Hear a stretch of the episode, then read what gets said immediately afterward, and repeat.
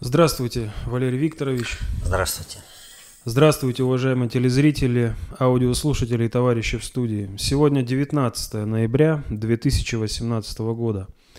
Сегодняшнюю передачу мы вновь начинаем с вопроса, который вы, Валерий Викторович, э, отметили, точнее, то событие. Что это за событие и почему вы обратили на него, на него внимание? Ну, в этот раз событие, в общем-то, такое э, даже я бы не сказал, что обыденное, а может быть радостное для кого-то. Ну, у нас так или иначе периодически возникает, э, встают вопросы о том, какой гениальный у нас э, вот, есть изобретатель, инженер, организатор на планете Земля Илон Маск.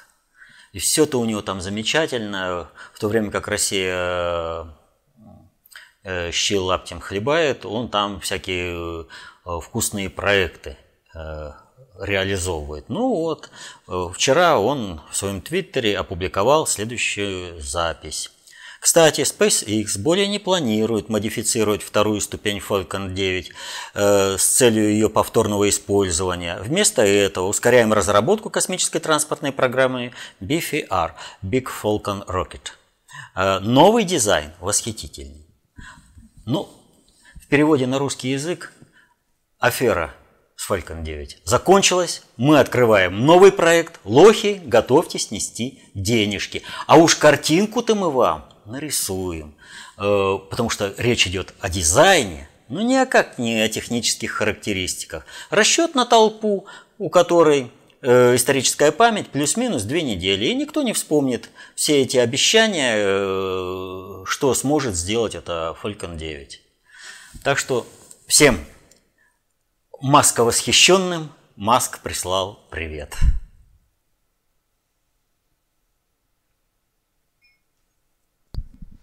Вполне лаконично. Да, здесь такое, это просто как бы э, отметить надо, потому что нет э, должной реакции на этот твит в СМИ и среди аналитиков. Ну, кстати, э, о космической афере США вообще в целом э, можете прочитать в вышедшей книге Валерия Викторовича о мире кривых зеркал. А, ну и тогда переходим к вопросам э, от наших пользователей, которые оставляли свои сообщения на сайте. И первый э, вопрос. Валерий Викторович, прокомментируйте, пожалуйста, итоги учений НАТО – Похоже, что они провалились. В частности, норвежский фрегат ушел на дно и уже официально обвинили, что это российские войска воздействовали на GPS. Ну, обвинение российских хакеров – это данность, от которой никуда не денешься. То есть вали все на русских, когда у тебя что-то не получается. Что же касается учений, Trident Juncture, э, которые прошли э, в Норвегии, то э, надо понимать э, их суть, чтобы оценить успешность и неуспешность.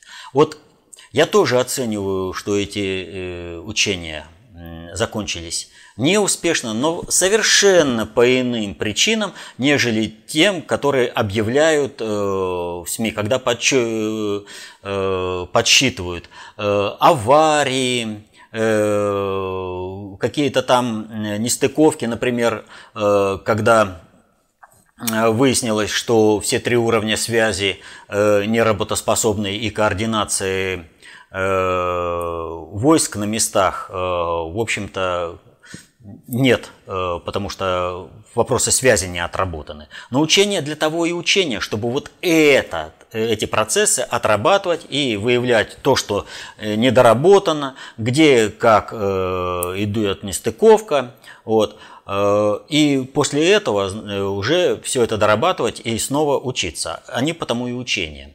Другое дело, что действительно уровень нестыковок в организации взаимодействия войск во время этих учений был запредельно большим который показывал, что в принципе э, объявленные учения не соответствуют э, тому формату, в каком они были проведены. А значит, эти учения должны были быть по-другому проведены. Безусловно, что если в учениях участвует э, практически весь боеспособный контингент Бундесвера, 8 тысяч человек, это все, что есть на территории Германии, значит, э, была какая-то сверхзадача, ради которой требовалось задействовать весь этот боеспособный контингент. Иначе можно было бы провести э, какими-то подразделениями это участие. Вот, как это сделали другие страны. Вот. А что же произошло? Почему же они э, безуспешны-то? Э, а потому что эти учения должны были состояться по-другому. Эти учения, форма этих учений должна была стать формой оккупации Белоруссии. Две колонны из Польши и Прибалтики, наземное вторжение и вторжение по воздуху, накрывает Белоруссию и захватывает. Вот для этого требовалось огромное количество э, военнослужащих, чтобы закрыть всю территорию сразу. Когда э, Россия вступилась э, за Белоруссию и в принципе, это и вредит и нашим государственным интересам, оккупация Белоруссии, то Э, нужно было менять э, сами учения, потому что весь подготовительный процесс подучения, он был задействован. Вот. И его просто так не остановишь. Надо было что-то менять. Поэтому на коленке изменили. И вот любые учения, они проводятся по планам. Вот есть план мероприятий, когда проводятся те или другие учения. И вот взяли минимально готовые э, учения, которые должны быть проведены – в примерном формате, их более насытили и провели в Норвегии. Поэтому столько несостыковок. То есть под них не работали, работали под другое. И вот здесь мы снова выходим э, на то, а что же, собственно, учи, является учение в формате э, военного противостояния систем. И вот э, в этом плане э, сегодня мы подведем некую черту под э, ну, некий итог э, того, о чем говорили предыдущие два вопроса-ответа, когда как возникают войны и как воюют системы. А вот сегодня мы поговорим о том,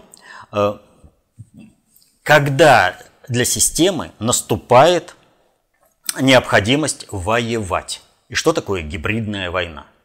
Вот. Вот в принципе понятие гибридной войны, э, оно отсутствует во, везде, кроме как э, в работах внутреннего предиктора, опубликованных до июня 2018 года.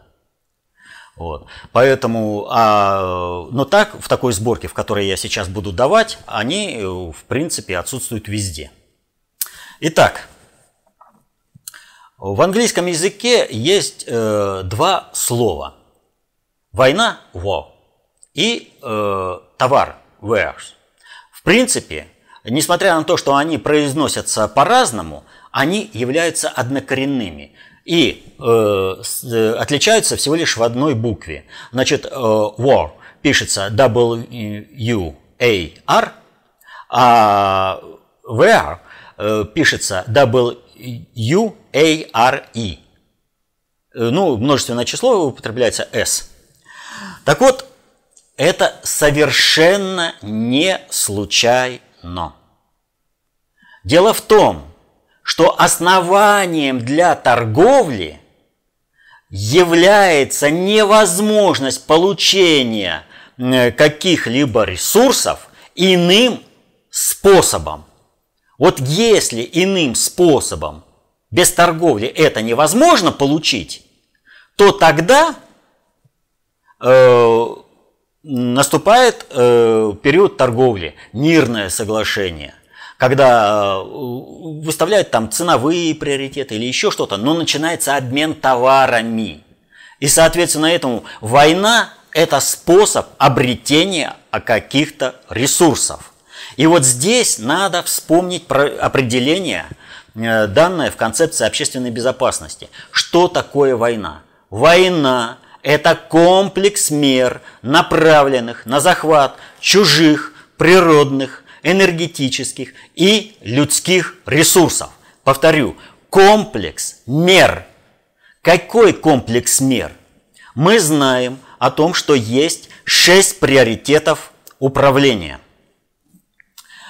Так вот, э, шесть приори... Э, обобщенных приоритетов управления, они являются средствами управления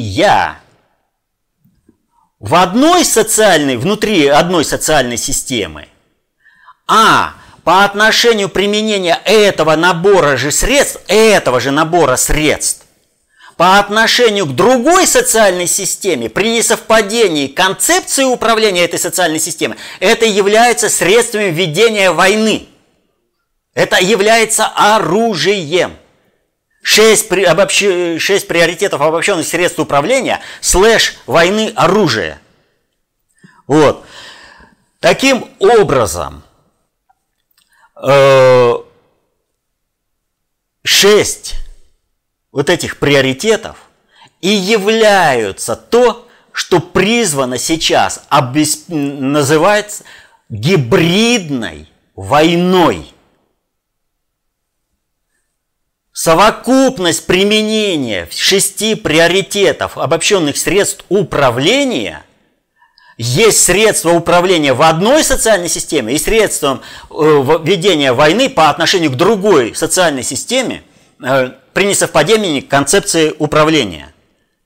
Так вот, суверенитет государства – это когда управление по полной функции осуществляется собственно государственными и общественными институтами государства. Вот. И шесть приоритетов в управлении в этом случае строго обязательны. Интенсивность, и применение вот этих шести приоритетов управления по одной социальной системы по отношению к другой социальной системе и определяет, какая идет война. Холодная или горячая. Холодная война – это когда основная система управления, э, вернее, противоборство двух систем идет посредством более высоких приоритетов управления с 5 по 1. А горячая война, когда интенсивность и приоритетность воздействия э, идет на шестом приоритете. Война на шестом приоритете никогда не отменяет воздействие на противоположную социальную систему на основе высших приоритетов. Соответственно этому, вспомните, например, Вторую мировую войну, политическую активность государств по перекраиванию товарных потоков, по обеспечению, помните, э, поставка шведских э, э, подшипников э, в Германию каким путем шла, вот. Э, как вообще изменились потоки, корабли плавали по мировому океану, э, как изменились потоки продукта обмена между разными странами в зависимости от политического противостояния, призванного обеспечить определенную, определенное состояние воюющих систем. Нам был ленд-лиз, а Германии и ее сателлитам официально была блокада – то есть все высшие приоритеты были в наличии. Но основной приоритет, на котором шло противостояние, это был шестой, силовое противоборство, и поэтому воевали. Но все остальное тоже было. Когда же идет холодная война, то шестой силовой приоритет обязательно присутствует. Он не исключен, он всегда есть в системе. Если его не будет, то система проигрывает вот эту самую гибридную войну. А какая, э, как присутствует вот эта вся система? Первое и самое важное, то, о чем я уже говорил. В мирное время войска обязаны учиться. Проведение учений и маневров есть суд военного противостояния неконтактным способом.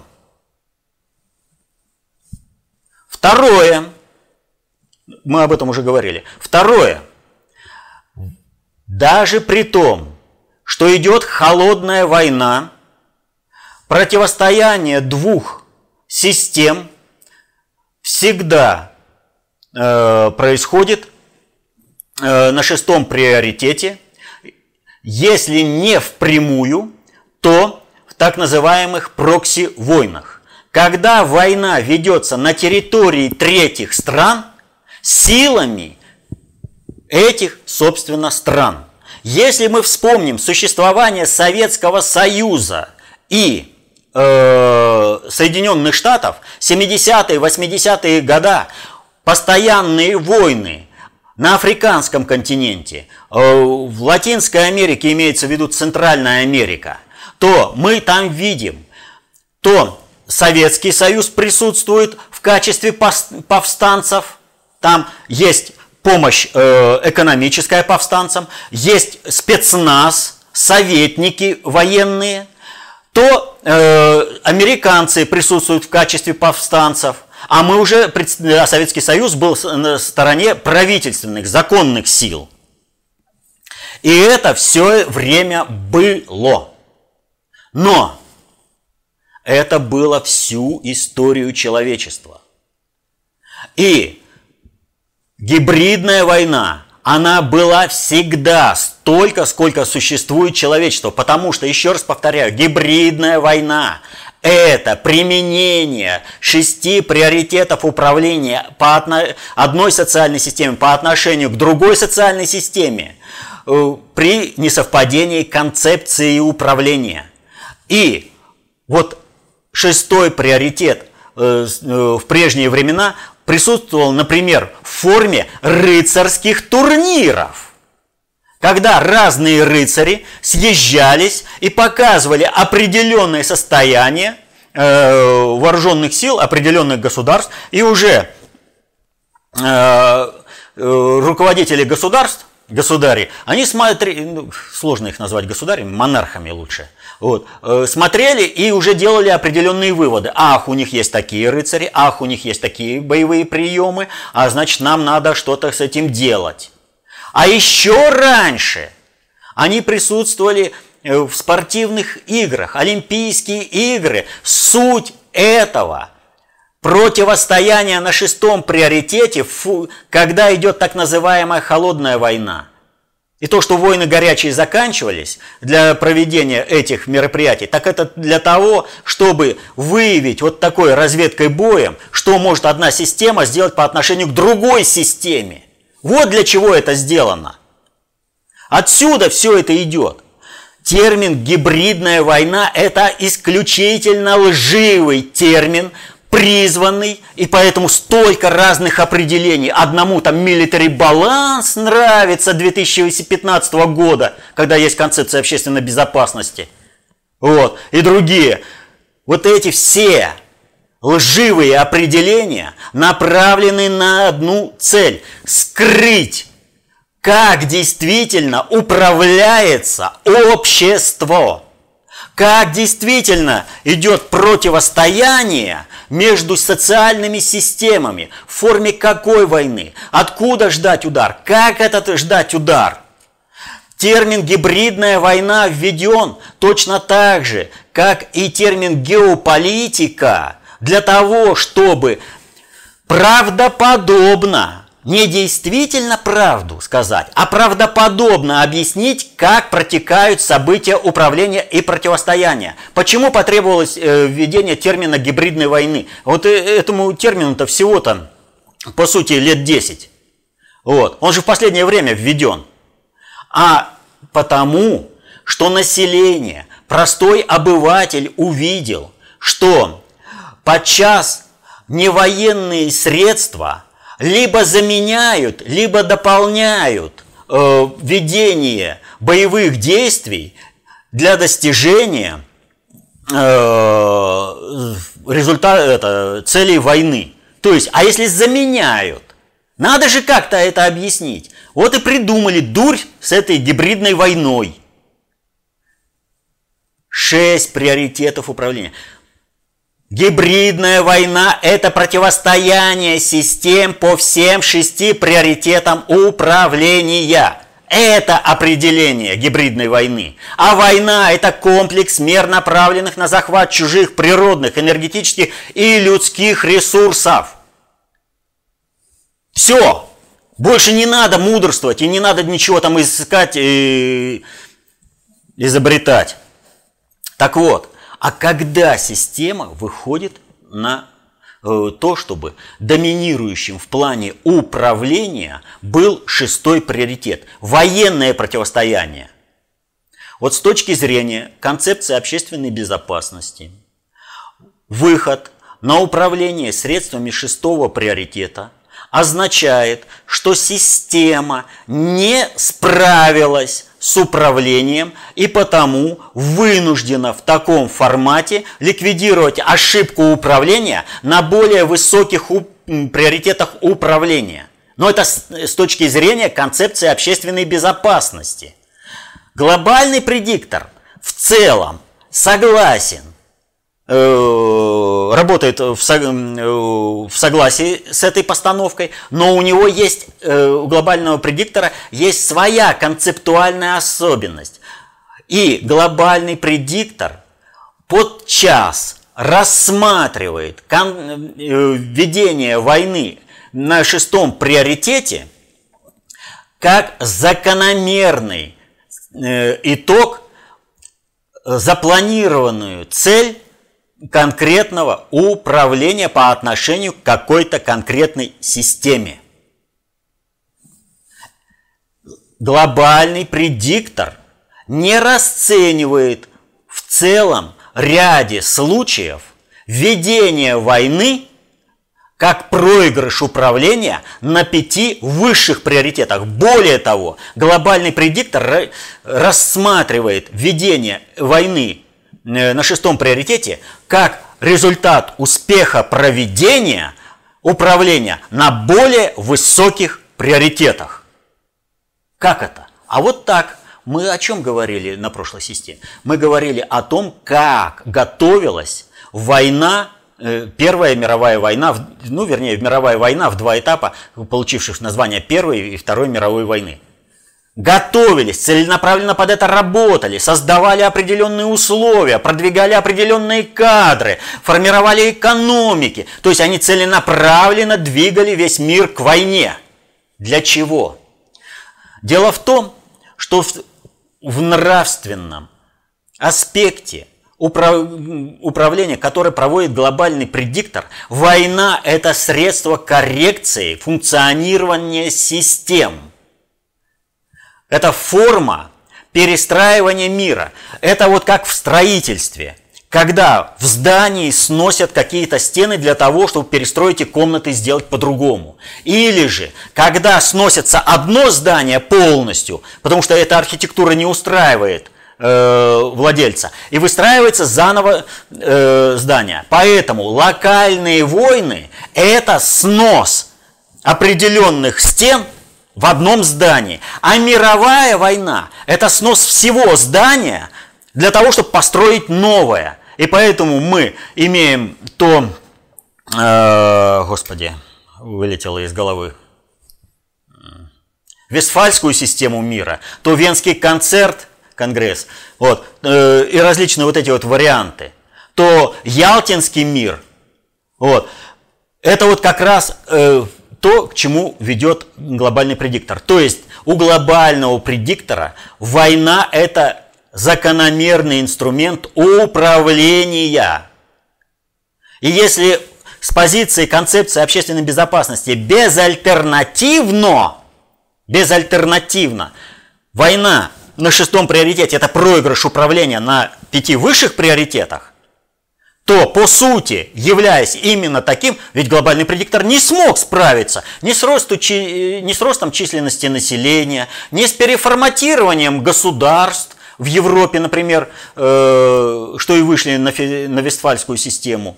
То есть нужно было силовым путем сносить одни государства, строить другие, э, приводить управление в одних государствах, э, сменять одно управление на другое. Вот, например, что было с французской революцией или с революцией в России. Вот. Они же не смогли справиться на более высоких приоритетах. Но дело в том, что глобальный предиктор не ставит себе такой цели. То есть они используют войну как обычный приоритет управления. И только война, которая дает им э, неприемлемый ущерб, то есть прекращение цивилизации на планете Земля, для глобального предиктора неприемлем. Мы сейчас стоим на грани этого. Поэтому глобальный предиктор вынужден считаться с Россией. Но Мы не должны забывать цели глобального предиктора по отношению к России. Вот есть у нас такой хохмач Жванецкий. Так вот он э, сказал э, следующее. Моя мечта разровнять место, где была Россия, и построить что-то новое, вот просто разровнять. Вспомним о том, что я сейчас только говорил. В целях глобального предиктора есть э, использование войны когда здание просто сносится и на его месте строится что-то новое. По отношению к России все уже обозначено. Масса сувенирных государств, не обладающих суверенитетом и предоставляющие свои ресурсы э, для эксплуатации более высокоразвитым э, цивилизациям. Но стоит ли нам обращать внимание на какого-то хохмача? Ну вот сказал, его искреннее желание, ненависть к России там высказал – Стоит, потому что было это сказано во время передачи, которая называется «Дежурный по стране».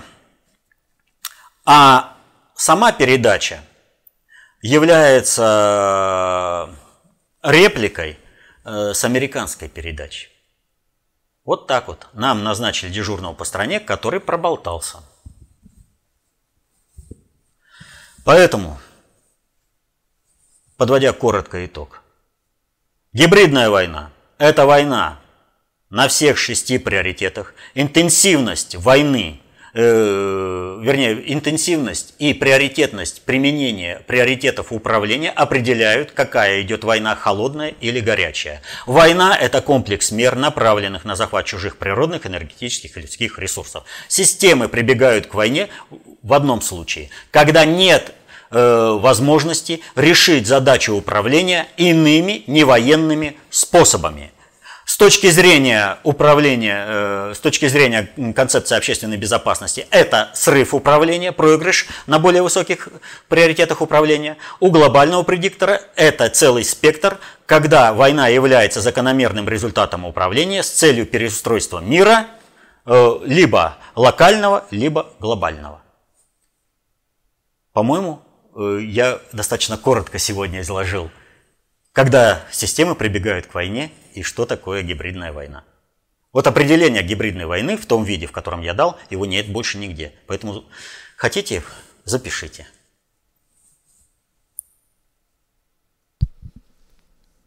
К следующим вопросам. Э, Валерий Викторович, прокомментируйте так называемый британский министропад – в частности, в Великобритании добровольно подали в отставку четыре министра а, в знак протеста против Брекзит. Там еще помощники министров подавали в отставку. И как было сделано?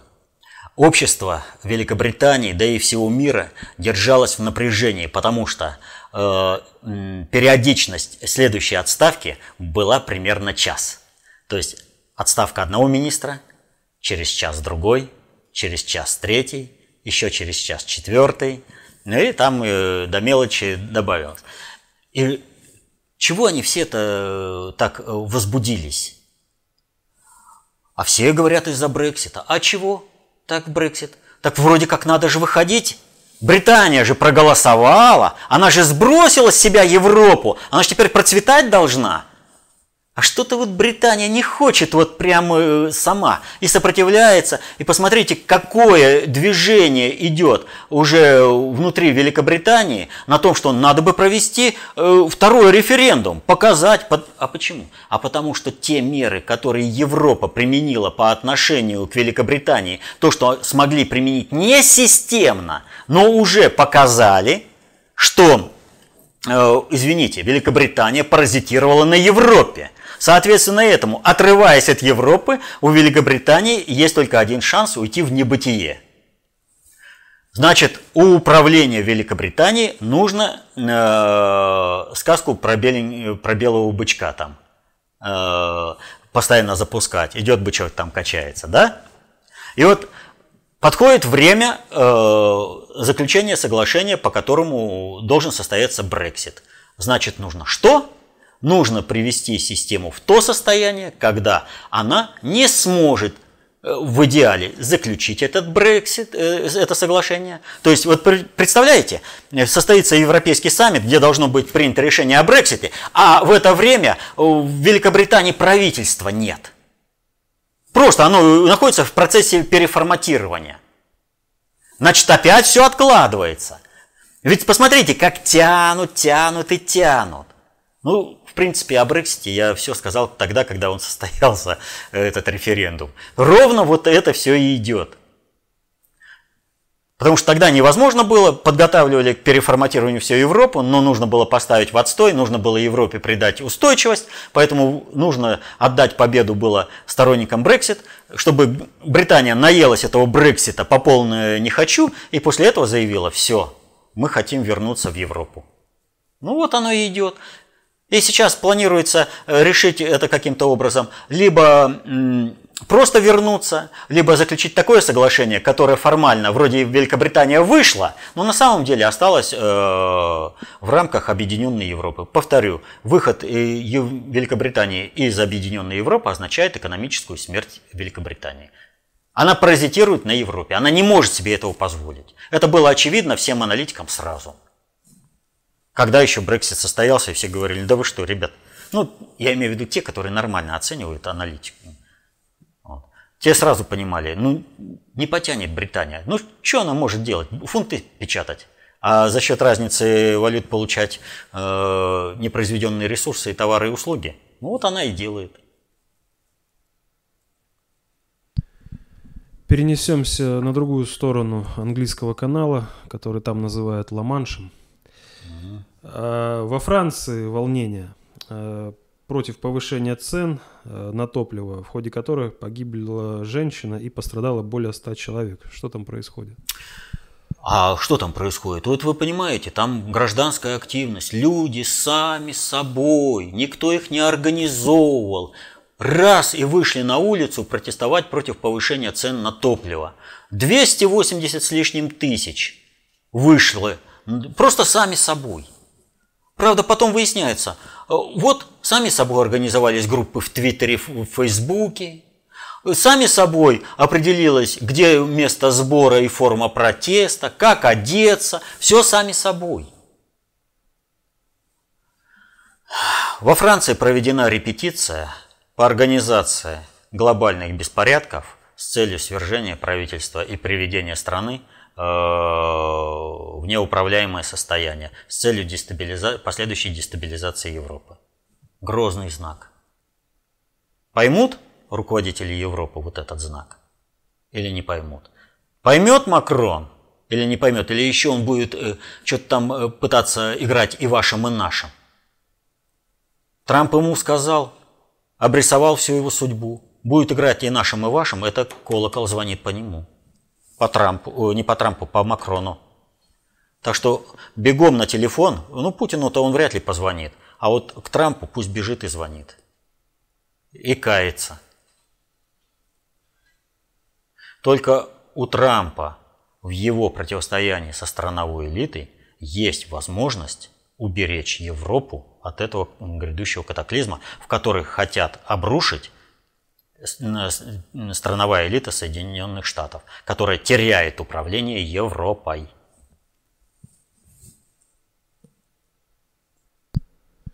Ну, из Европы перемещаемся на, на Дальний Восток. А, вопрос о мирном договоре с Японией.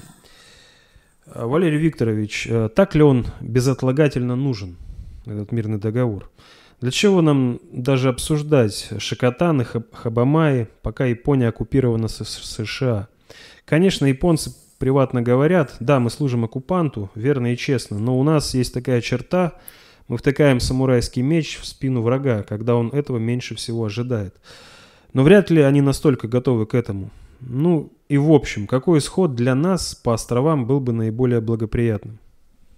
Ну что, я так думаю, японский федеральный округ, э, он будет э, наиболее адекватным форматом существования Японии в следующем столетии. Вот. А, ну а что касается сейчас, тот, кто думает о как э, прожить год, садит пшеницу. Кто думает о десятилетиях, садит деревья. Кто думает о вечности, воспитывает детей. Япония – самая умирающая страна, она вымирает. И мы сейчас вот говорили о гибридной войне. А, что шестой приоритет управления – силовое столкновение, на котором базируется проведение управления э, миром э, со стороны Соединенных Штатов – Везде приплывет наш авианосец, пришлем своих там, э, свои самолеты, разбомбим, ракетами ударим, мы крутые, да. Что-то на поле боя это э, военные американские себя не зарекомендовали. А вот уничтожать э, мирное население, он как сейчас отчитались, даже по их данным, из э, полутора тысяч погибших в результате авианалетов – со стороны американской коалиции, даже по их данным, 900 человек – это мирное население. Так вы кого уничтожаете-то? Полторы тысячи всего погибло, 900 человек – мирное население. Ну это как? Ну это американский способ ведения боевых действий. Вот. Он совершенно отличается от нас. И вот э, Япония – непотопляемый авианосец Соединенных Штатов. Он представляет определенную э, проблему, в том числе и по шестому приоритету по отношению к России. Нам эту проблему надо решать? Надо. А что нужно сделать для этого? Для этого нужно вступить в культурный диалог с населением Японии. Нам нужно, чтобы потом Япония стала непотопляемым авианосцем э, э, Китая – по отношению к России. Нам этого не надо. А значит, мы должны сейчас, вот мы имеем возможность через культурный диалог э, сделать так, чтобы когда Соединенные Штаты уйдут, Япония оказалась в сфере влияния России. Но начинать этот процесс надо было еще... Вот и судите, нам надо или не надо – и насколько он необходим, этот диалог. Поэтому должна быть нормальная, планомерная работа в рамках русского мира, когда сохраняются все культуры, все народы. Вот. И если японцы будут благоразумны, то они останутся на этой планете Земля и будут жить на своей территорий, сохраняя свою культурную идентичность в рамках русского мира. Если японцы не будут благоразумны, то под воздействием оккупационного фактора со стороны Соединенных Штатов они теряют не только свою культурную идентичность, но и вымирают. Японская нация самая старая, она вымирающая, а молодое поколение, э, оно подвержена различным э, психическим воздействиям, которые отнюдь не способствуют тому, чтобы из молодого поколения выросли социально активные члены общества. Так что выбор-то один. Хотят спасаться? Россия открывает двери. Не хотят? Ну, что поделаешь. Что то население, которое останется после господства Соединенных Штатов э, на территории Японии, ну, все равно будет в составе России. Японский федеральный округ. Это был последний вопрос на сегодня. Ну вот, сегодня мы, в принципе, вот, э, подвели как бы черту под э, тем, что такое война, как эти войны начинаются, чем отличаются системные войны от, воинов, от войн развязанных дураков, что такое гибридная война. Вот всего, что я об этом вот рассказал, вот, нигде ни в одном источнике нет. Почему мы вынуждены были потратить столько времени на разъяснение? По одной простой причине. Дальше это необходимость возвращения к пониманию сути войны, как она осуществляется, будет все более и более необходимо. Уже сейчас все постоянно говорят, в воздухе пахнет порохом. А нам нужно, чтобы война началась или нет? Нам не нужно. Поэтому я вынужден был дать тот блок теории, минимальный. Об этом можно говорить. Да тут книг действительно не одну напишешь. Но нужно понимать простую вещь. Гибридную войну можно понять только на основе работ внутреннего предиктора, опубликованных до июня 2018 года. Там вот это понимание э, гибридной войны есть. Оно не выражено в том виде, в котором я сейчас преподал. Но оно есть, там изложено. Может быть, э, и напишем вот эту работу и по войне, и по государству, о суверенитете государства, что такое государство, как оно состоится? И почему минимальная численность государства 10 миллионов. Вот. Но напишем мы, не напишем, а жизнь не останавливается, жить нужно сегодня, защищать интересы своей, своей семьи нужно сегодня, нужно не попасть в чужой э, сценарий, чтобы система не привела вас, ваше окружение в состояние войны, чужая система. Вот как это было сделано по отношению э, к Украине. Вот сейчас война на Донбассе идет. Уже сколько лет она идет. Больше, чем шла Великая Отечественная война.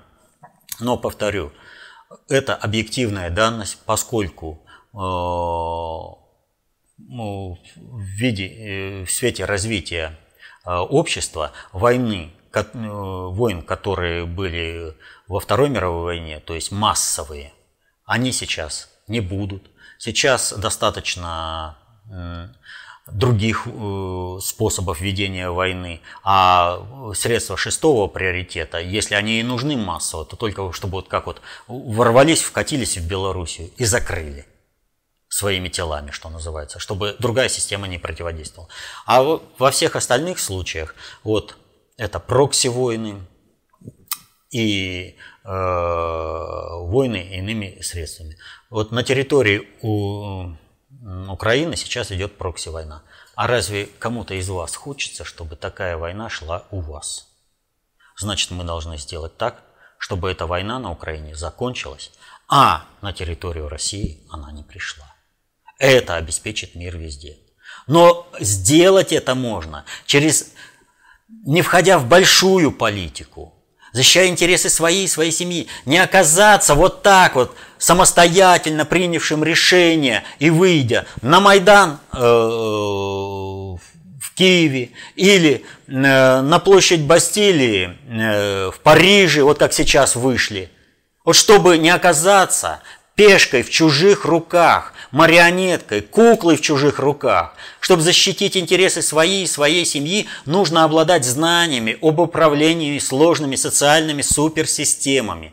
Такие знания даются только в одном источнике – в работах внутреннего предиктора СССР «Концепция общественной безопасности». Читайте книги э, внутреннего предиктора СССР, осваивайте знания. Будьте концептуально властными, защищайте интересы своей и своей семьи, Мирного неба вам над головой. Счастья. До следующих встреч.